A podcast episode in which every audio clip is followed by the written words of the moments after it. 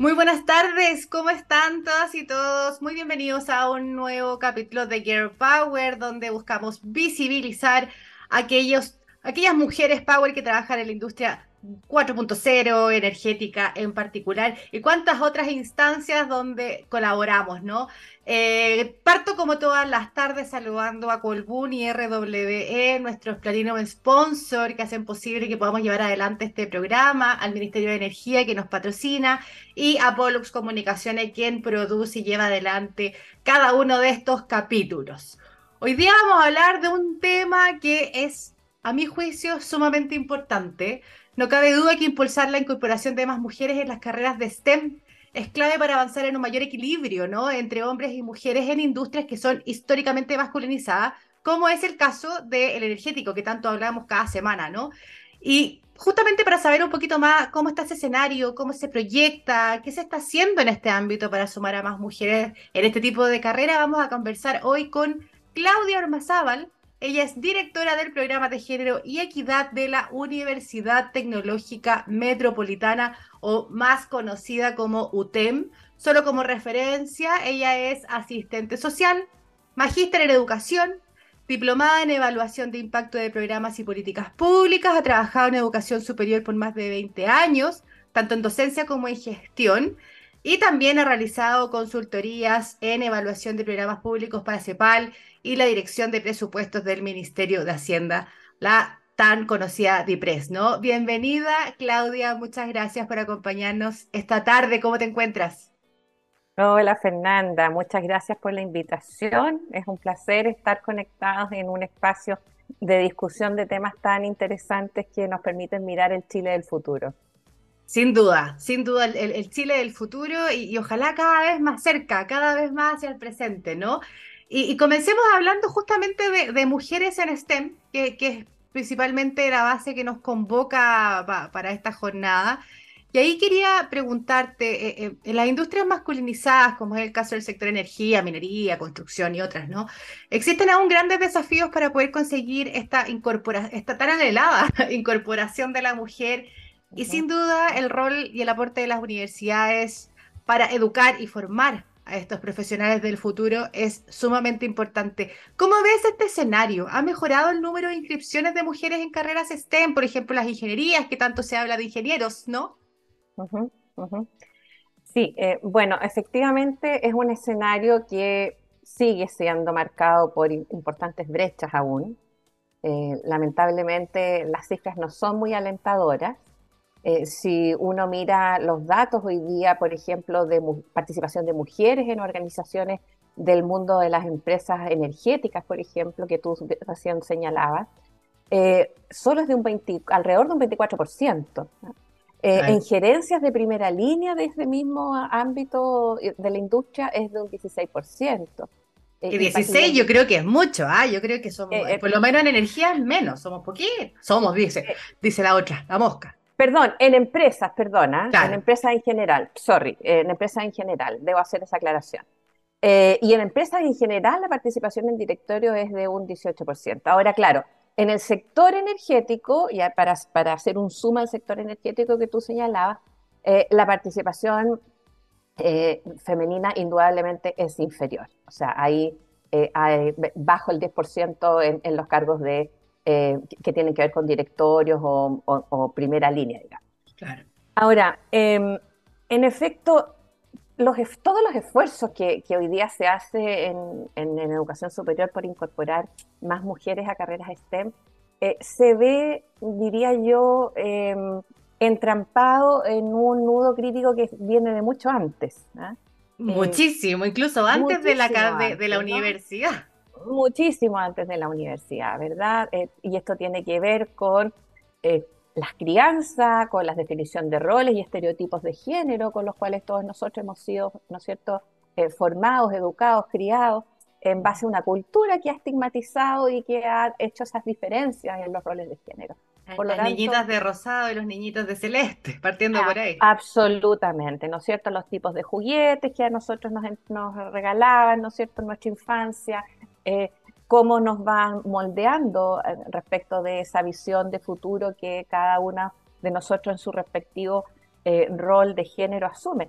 y además una asociación em, indisoluble, Fernanda, entre sexo y género, que es la que eh, marcó por muchas décadas, ¿no? o por no decir durante toda la historia de la humanidad, eh, una, una fusión eh, muy difícil de, de desmarcar y de comprender de manera separada. O sea, cuando hoy día entendemos que el sexo y el género no son la misma cosa, entonces podemos entender con mayor, con mayor comprensión y conciencia de ello eh, que eh, las carreras, las disciplinas, los campos en los cuales nos desempeñamos no tienen que ver con el sexo, ¿no? No tienen que ver con el género, sino que... que no, no tenemos capacidades por mejores, por ser uno u otro, ¿no? Sino que podemos aportar a lo mismo, tener igual eh, capacidad. En, absoluto, en absoluto. Te fijas, es decir, si uno mira las cifras de, de matrícula en, Chile, en carreras STEM, estamos muy por debajo de los indicadores de la OCDE. Los países de la mm. Están alrededor del 40% en matrículas de mujeres en carreras STEM. En Chile estamos bordeando el 20%. ¡Hoy la mitad! La mitad, la mitad. Entonces, mm. eh, te fijas que hay allí una, una brecha tremendamente importante em, y que y que se ve enfrentada a barreras culturales que son las más profundas de modificar. Em, han habido innumerables campañas de ONU Mujeres, de instituciones a nivel nacional, como Comunidad Mujer, como otras ONG, eh, que se han dedicado a sensibilizar en materia de vencer estereotipos de género, eh, pero aún resta muchísimo por avanzar en ello. Ahí te em, quería, perdona que te, interrumpa, porque quiero, me, me, gusta mucho lo que hablamos inicialmente, ¿no? Esto parte desde desde estos estereotipos que, que, no, que nos vamos insertando desde que somos muy pequeñitos. Y, y, a mi juicio ahí nos vamos formando, ¿no? Te dicen, oye, aquí los hombres van para los números, las mujeres van para las comunicaciones o para los temas de salud, esas son cosas que, que, que también es parte de esta formación que nos van insertando desde bien pequeñas. Estoy contigo en que parte desde mucho antes, pero ya cuando llegamos a, la toma de decisión de qué voy a estudiar, qué quiero ser, eh, tanto desde el mundo profesional como el mundo técnico, porque aquí faltan muchos técnicos y técnicas sin duda. Eh, ¿Qué está haciendo la UTEM? ¿Qué, qué, qué, es lo que se ha planteado para decir, ya, bueno, entendiendo este 20% que tú me mencionabas, ¿qué, tienen algún programa? ¿Qué tipo de acciones están desarrollando para poder eh. llamar a estas mujeres? Me, me, voy a referir inmediatamente a eso, pero quisiera hacer un alcance a la pregunta anterior. Yo creo que es importante, es importante eh, em, entender, Fernanda, que esto tiene que ver con una discusión política eh, también, ¿no? Es decir, eh, los hombres en el mundo público, las mujeres en el mundo privado, ¿ah? en términos de, ese desempeño de roles que ha sido históricamente transmitido a través de la cultura. Entonces, la discusión, te fijas que está en un plano un, poco más profunda. ¿ah? Ahora, en relación a, qué está haciendo nuestra institución, al igual que la, una cantidad importante, diría yo, de universidades en nuestro país, por lo menos del Consejo de Rectoras y Rectores, que valga el alcance. que ahora tenemos. aprobado por unanimidad del Consejo de la semana pasada, que el nombre que va a tener hoy día, ¿no es cierto?, el Consejo va a ser Consejo de Rectoras y Rectores de las Universidades Chilenas. Yo creo Mire, no sabía. Sí, ese es un gran avance en materia de cómo vamos haciendo uso de un lenguaje más inclusivo y no sexista. Así que eh, me parece importante destacarlo como una iniciativa. Me encanta, no sabía. Eh, ¿verdad? Eh, de un conglomerado muy importante a nivel de educación superior en este país, ¿no es cierto?, que reúne a las universidades de, del Consejo Rectoras y Rectores. entonces, en relación a la pregunta, varias universidades están hoy día con iniciativas que van en la línea de atraer más mujeres a carreras STEM, ¿no es cierto? A las carreras que conocemos del área de la ingeniería, las matemáticas, las ciencias, la química, etc. Em, y se ha denominado ingreso por equidad de género a ese mecanismo. Y está dirigido precisamente a atraer a la matrícula femenina en aquellas carreras cuyo porcentaje de matrícula de mujeres es inferior al 50% en los últimos procesos de admisión. Así ha sido definido en nuestra institución. Perfecto. Y este mecanismo em, lo que pretende es justamente revertir esas barreras culturales que históricamente han generado, ¿no cierto?, esa división de carreras masculinas y carreras femeninas. Em, y como decíamos, lamentablemente esta tarea no, comienza acá, esta tarea comienza en la etapa escolar. eh, donde se requiere una urgente transformación en esos paradigmas que eh, se transmiten, ¿no cierto?, y que hacen que las, los hombres y las mujeres se autodefinan en un área disciplinar por cuestiones que no tienen absolutamente nada que ver con sus talentos. Em, nosotros hemos generado con ese mecanismo, hoy día tenemos un 14% de matrícula de mujeres en carreras de la área de la ingeniería. Em, sí, pero aún no, es suficiente, es decir, uno da pasos, ¿no es cierto? Pero en esto hay que eh, mirarlo lamentablemente con, eh, con una eh, perspectiva de tiempo, porque estos cambios no son inmediatos. Pero al final igual son señales, o sea, que uno vaya, que uno vaya avanzando, y que los números vayan mejorando. Eh, yo creo que igual son señales de que se están haciendo los esfuerzos y también eso llama, ¿no? A, las mujeres a decir, bueno, si nos están llamando, quizás es por algo. Vamos Mira, fíjate que hay, un, hay una investigación del Ministerio de la Mujer en Chile que mm, concluyó que aquellos llamados a concurso, ya sean públicos o privados, cuando hay un llamado a concurso para proveer de un cargo, de un puesto, cuando se usa un lenguaje inclusivo en ese llamado a concurso, aumenta en un 30% la postulación de mujeres. Importante entonces esos cargos sin sesgo de género. ¿Te fijas? Entonces es, mm. muy importante el cómo usamos el lenguaje, ¿ah? eh, cuando nos estamos refiriendo a a quién esperamos que se desempeñe en un área en particular. Fíjate lo que hace, eh, en el fondo espanta a las mujeres cuando se lee que un llamado concurso está escrito como se eh, llama a ingenieros civiles en no sé qué cosa. Es, que, uno siente el sesgo desde el inicio, me imagino. Están buscando ingeniero, ¿cuál es la posibilidad de que yo como ingeniera tenga tenga ese acceso, ¿no? uno siente que la barrera se la pusieron desde antes. Así es, exactamente. Así que eh, en esa línea, como te digo, en las universidades estamos avanzando con este mecanismo de ingreso por equidad de género en aquellas carreras que en el caso de la UTEM se definió como matrícula femenina inferior a un 50%, de manera de equilibrar, ¿no es cierto?, un poco eh, esa, ese, esa, esa eh, subrepresentación que hoy día existe en las carreras externas.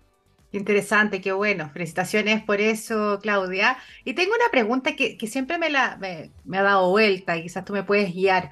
Mira, eh, hablando de las nuevas generaciones, porque hay generaciones más antiguas que todavía les cuesta harto esto de, eh, de, de promover el ingreso de las mujeres, de hacer acciones particulares para poder incluirlas y sumarlas.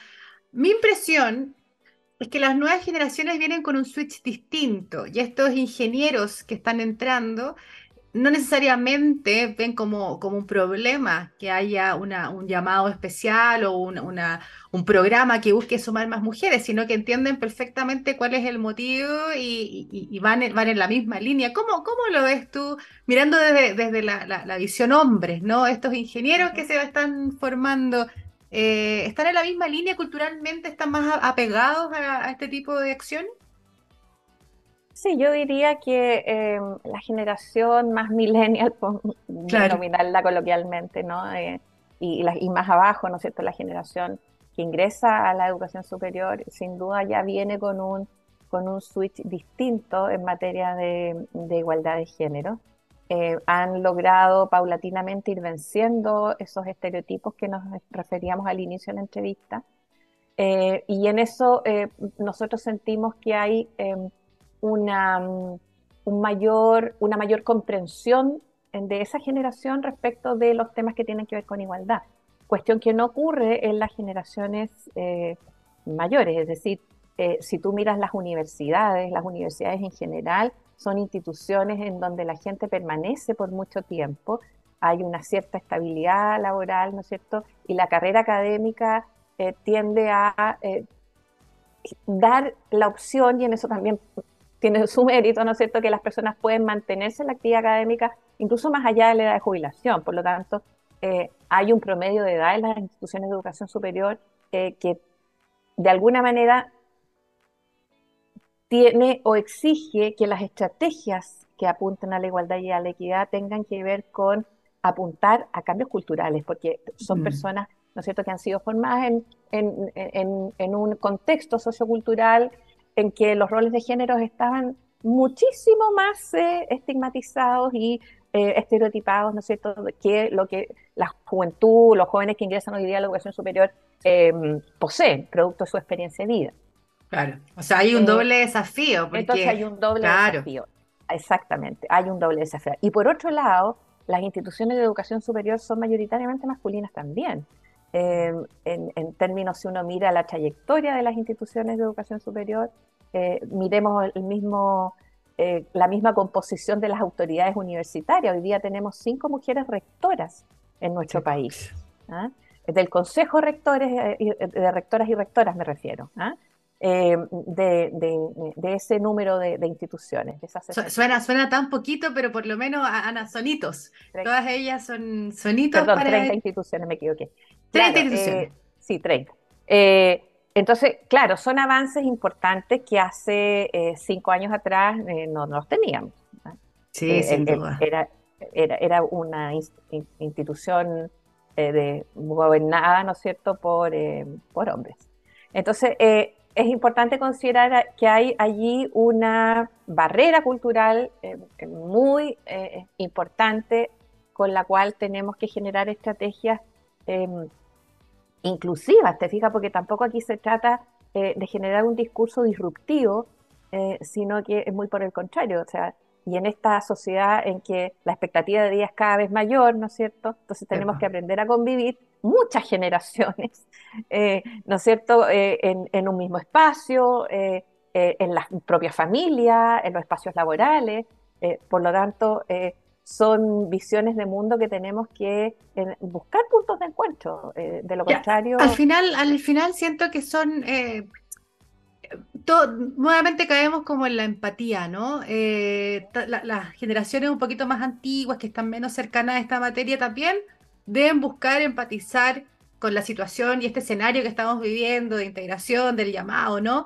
pero a la vez, como dices tú, también quienes están, estamos impulsando este tipo de cosas, también hay que tener empatía y decir, oye, estas personas se formaron en un contexto distinto y no son mejores o peores personas porque no lo entiendan o no sean parte activa de esto, ¿no? Sino que hay que ponerse en esos zapatos también para planificar y hacer las estrategias correctas para lograr los objetivos que, que, como dices tú, que vayamos juntos eh, en este avance, en, este, en este, esta transición hacia tener un, Chile y academia, industrias más equitativas. Sin duda, sin duda. O sea, esto no puede ser la guerra de los sexos, te fijas, esto no, no, puede ser eh, una competencia eh, entre hombres y mujeres o entre grupos etarios. O sea, no, eh, es, no, es, no es la idea de ninguna manera. De esa, de esa forma no, no vamos a llegar nunca a avanzar.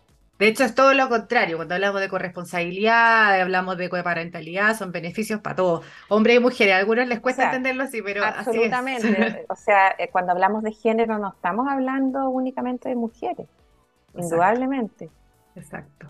Claudia, una pregunta, tú lo mencionabas, tú, tú comenzaste eh, dando cifras de, de, cómo estaban las mujeres eh, insertas en el mundo más de industria, ¿no? En, estas industrias masculinizadas o en empresas. Eh, hablábamos del porcentaje bien bajito de participación de las mujeres en, el sector energético.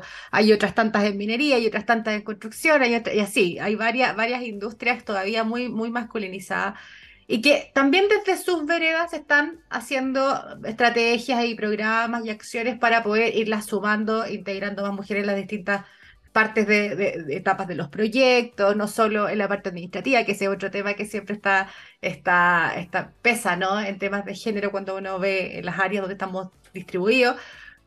¿Qué tanto importa? Yo tengo mi, mi, visión también al respecto, pero quiero conocer la tuya. ¿Qué tanto importa? ¿Qué tanto influye el desarrollo, el aporte que pueden entregar las universidades, la academia en general, los institutos?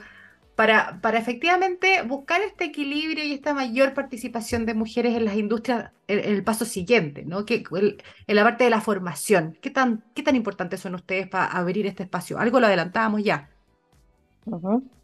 Bueno, yo creo que de partida las universidades, las instituciones de educación superior en general, eh, somos instancias que tenemos que vincularnos con el entorno, ¿no es cierto?, con, con, el, con el medio. Eh, y en ese sentido, eh, reconocer un contexto desde el quehacer de las instituciones de educación superior, eh, creo que hoy día nos sitúa en un momento propicio para responder a las demandas que la sociedad requiere eh, mediante la formación de profesionales con, diría yo, con una plena convicción de su ciudadanía. Y yo creo que en eso las, las universidades públicas del Estado eh, de Chile, la UTM es una de ellas, tenemos una responsabilidad social enorme en ese sentido. Es decir, eh, las inequidades de género son una temática de responsabilidad social. Si nosotros queremos formar ciudadanos y profesionales que se desempeñen en, el, mercado del trabajo, ¿no? en el mercado laboral, en este país o donde sea, ¿no es cierto? Porque hoy día el mercado es, sin fronteras.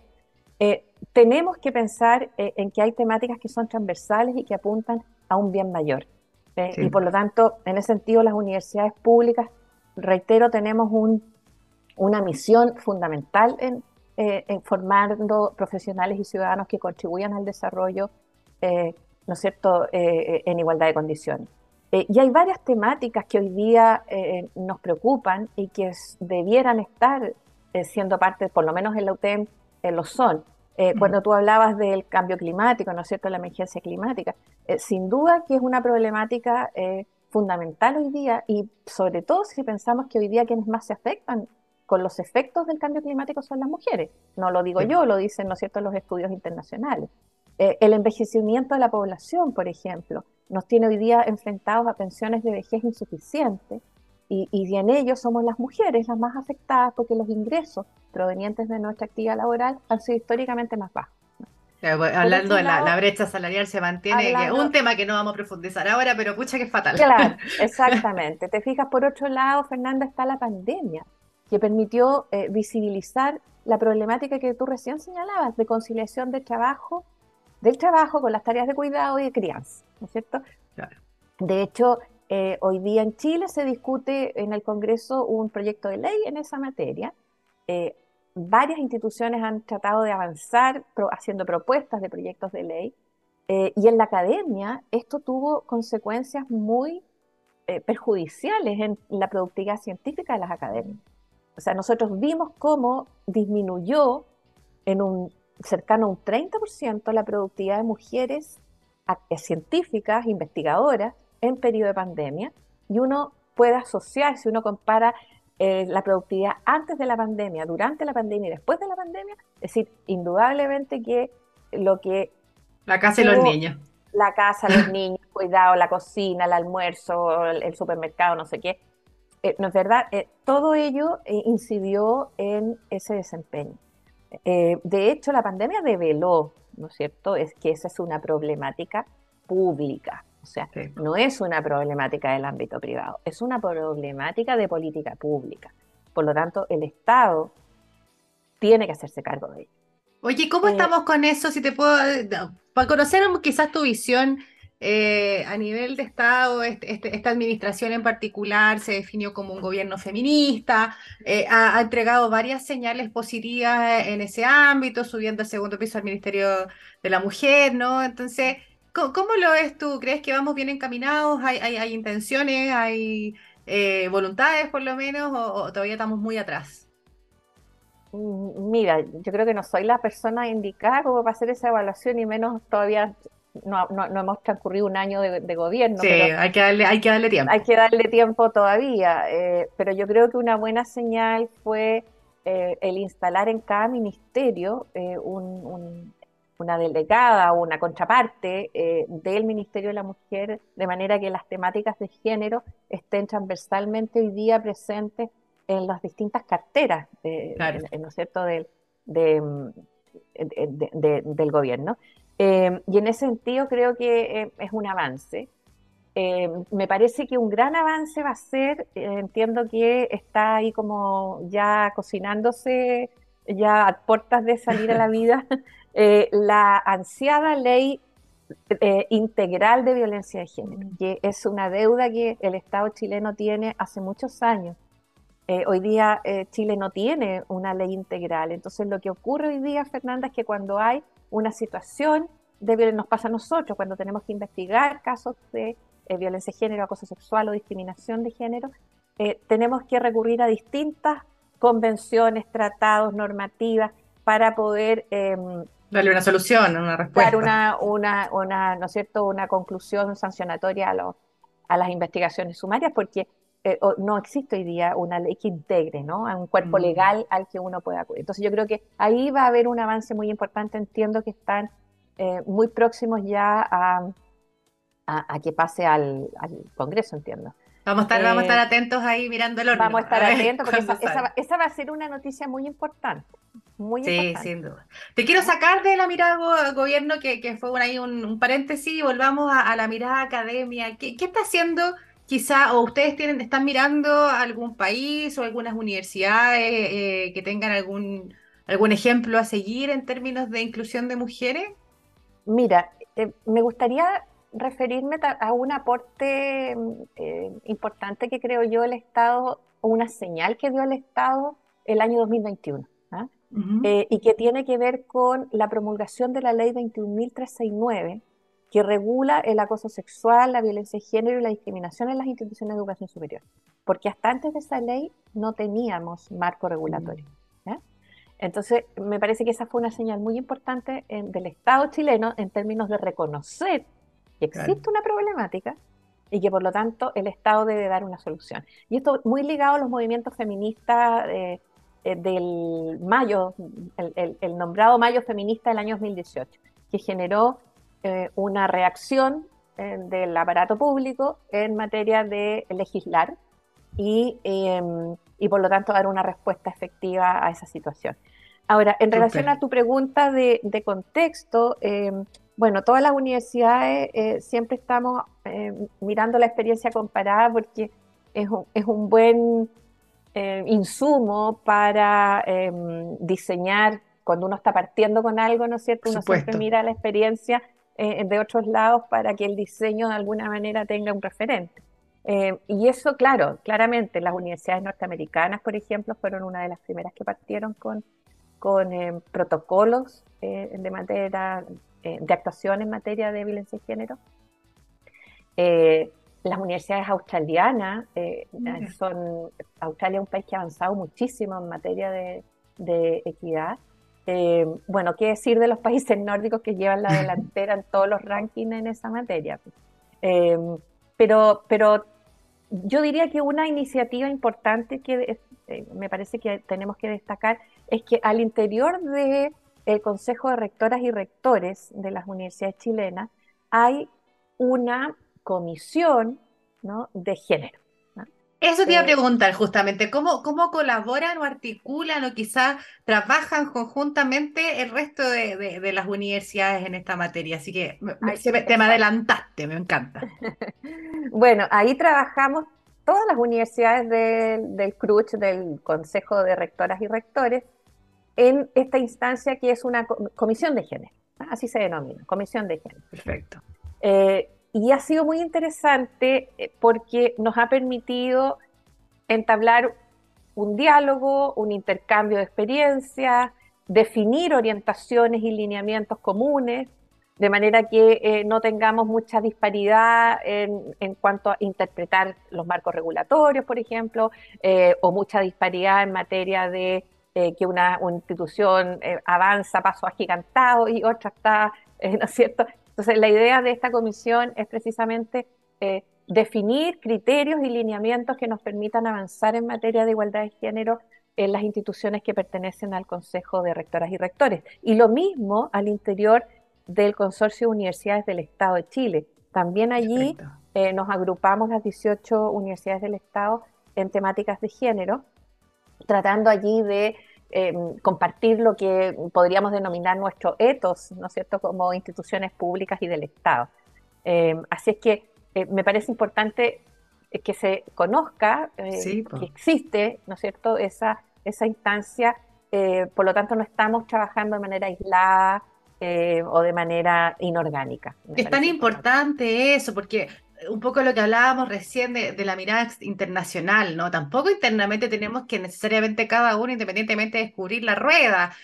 Para eso está la colaboración, las buenas prácticas, las malas experiencias y poder levantar conjuntamente las mejores acciones para tener más mujeres en STEM y muchas otras cosas más, por supuesto, pero como, como para volver a la esencia de nuestra entrevista, que estamos en la hora. Entonces, Claudia, te quería pedir muy breve para cerrar, que le puedas hacer un llamado quizás a esas, a esas jóvenes que nos están mirando, que, que están evaluando todavía qué, qué, camino seguir. Eh, ¿Por qué si, si sienten que tienen las habilidades y las ganas de, de ir a, a, perfilarse una carrera STEM, lo haga? ¿Qué le dirías? Mm. A ver, eh, mira, me tocó estar hace poco en, una, un taller de sensibilización precisamente con estudiantes de mm, enseñanza media. Y me preguntaba, me hacía la pregunta, ¿cómo motivar? A ver, ¿cómo lograr que se entienda un mensaje eh, que a lo mejor los jóvenes lo tienen muchísimo más claro que nosotros, digamos, pero, pero probablemente hay otro tipo de barreras que están Em, que vienen de, no de ellos, sino de su entorno. Entonces, em, bueno, lo que precisamente vimos allí en, esa, en ese taller eh, fue eh, una experiencia que existe a nivel internacional. Eh, es una ONG que agrupa a profesionales mujeres de distintos ámbitos y que recorren jardines infantiles y em, cursos de primero básico, para ser el homólogo más o menos con, ¿no? Como de edad. De, edad, no sé, te estoy hablando seis años, cinco, seis, siete años. Se recorren los, estos establecimientos educacionales eh, dejando su indumentaria en una mesa muy grande, eh, sin estar presente ella, sola su indumentaria, eh, y los niños y niñas Em, comienzan a experimentar con estas indumentarias, no sé, un delantal de médico, un traje de, mm, militar, un traje de piloto de avión, un, de, un casco de, que se usan en ingeniería, en fin, distintos. Bueno, luego de eso le piden a eh, los niños y niñas que digan, ¿quién crees que usa esto? ¿A quién pertenecerá esto? Bueno, ningún niño y niña dijo una mujer. Todos señalaron, señalan que son hombres. Ah, este debe ser un médico que trabaja en un hospital, que cura a las personas, que no sé. ¿Y después entran ellas? Y después entran ellas. Y todos los niños y niñas se sorprenden eh, que eran mujeres. Todas mujeres. Qué bonito. Qué bonito. Entonces, nos queda medio minutito, Claudia. Medio minuto, ya. Sí, está súper interesante la, experiencia. A lo, que voy, a lo, que voy, a lo que voy es que eh, si esto no parte de ahí, Fernanda, eh, mal podemos generar cambios eh, en, etapas posteriores, ¿no? Es muy importante que vencer esos estereotipos venga de la etapa escolar. Ahora, si tú me dices hoy día, hoy día yo creo que el, el mensaje es, no existe géneros ni sexos para las profesiones. Nos quedamos con eso. Me encanta. No existen sexos ni géneros para las, profesiones, no hay estereotipos. Eh, qué ganas de seguir hablando, Claudia, pero como te decía, estamos en la hora y tengo que agradecer nuevamente a Colbún y RW, nuestros Platinum Sponsor, por acompañarnos esta nueva temporada, el Ministerio de Energía que nos patrocina y a Pollux Comunicaciones, la agencia que produce y lleva adelante este proyecto. Muchas gracias Claudia, gracias a todos y todas quienes nos están escuchando hoy, que tengan una muy buena tarde y los dejamos con Cat Power y HeWord. Somos Care Power, somos Pollux, nos vemos el próximo jueves, que estén muy bien, cuídense. Chao, chao. Muchas gracias.